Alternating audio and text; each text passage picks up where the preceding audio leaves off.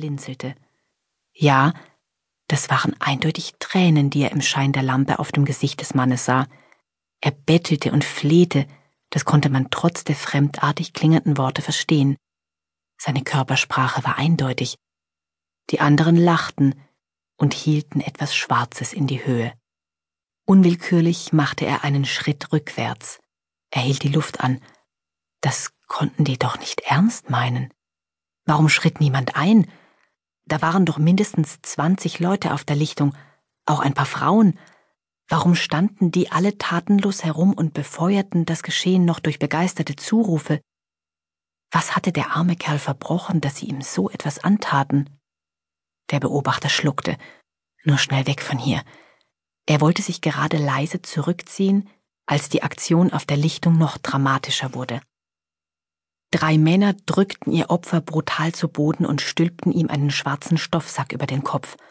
Unterdrückte Schreie, verzweifeltes Zappeln. Im nächsten Moment trat einer vor und drückte eine Pistole an den schwarzen Sack. Nein, das war zu viel. Er wirbelte herum und begann zu rennen. Doch schon nach drei Schritten stolperte er über eine Wurzel, krachte ins Unterholz, rappelte sich hoch und warf erschrocken einen Blick zurück. Auf der Lichtung waren alle in ihren Bewegungen erstarrt und schauten in seine Richtung. Jemand rief etwas, dann wurde ein starker Scheinwerfer auf den Wald gerichtet. Er kniff die Augen zu und hob die Hand vors Gesicht. Für Sekunden verlor er die Orientierung. Wo war sein Rückweg? Er drehte sich aus dem hellen Lichtstrahl und hastete blindlings los. Sie hatten ihn gesehen. Die Taschenlampe glitt aus seiner Hand. Äste peitschten sein Gesicht. Seine Knie schmerzten vom Sturz. Folgten sie ihm? Sein Herz schlug wild und sein Brustkorb brannte von der ungewohnten Anstrengung. Kurz Atem holen. Widerwillig blieb er stehen und sah zurück. Nichts, nur das schwache Licht in der Ferne. Niemand. Da war niemand. Oder doch? Er glaubte, die Anwesenheit eines anderen Menschen zu spüren. Mann, das sind nur deine überreizten Nerven, sagte er sich. Wie sollen die dich denn finden hier im Dunkeln? Er hastete weiter und hatte nur noch den einen Wunsch. So schnell wie möglich zurück ins Dorf, in sein Haus, ins Bett und vergessen, was er gesehen hatte. Sein ursprünglicher Plan kam ihm jetzt völlig absurd vor. Er würde nie wieder einen Fuß in den Wald setzen, erst recht nicht in der Nacht. Plötzlich sah er zwischen den Zweigen die schwachen Umrisse von Häusern und einen zarten Lichtschimmer. Erleichtert atmete er aus. Noch nie war er so froh gewesen, in das Dorf zurückzukehren. Er näherte sich der Mauer, die den Ort umgab. Er musste sich nur kurz orientieren, um zu sehen, dass er nur wenige Meter von seinem Haus entfernt gelandet war. Nochmal Glück gehabt, dachte er. Ihm war vor Erleichterung fast schwindelig.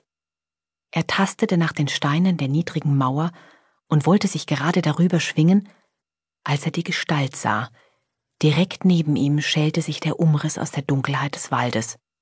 Ihm blieb fast das Herz stehen vor Schreck. Er wollte gerade etwas sagen, wollte sich rechtfertigen, als die Gestalt ausholte und ihm mit voller Wucht etwas Schweres, Hartes auf den Kopf schlug. Es ging ganz schnell. Sein Körper reagierte verspätet, er tastete noch einmal nach der Steinmauer und sah verwundert in das Gesicht vor sich. Der Stein sauste noch einmal herab und traf ihn an der Schläfe.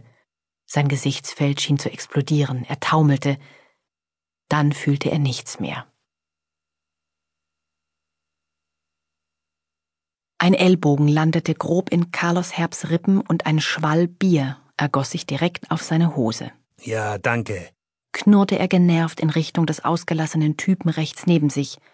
Seine Laune befand sich seit einer halben Stunde im steilen Sinkflug.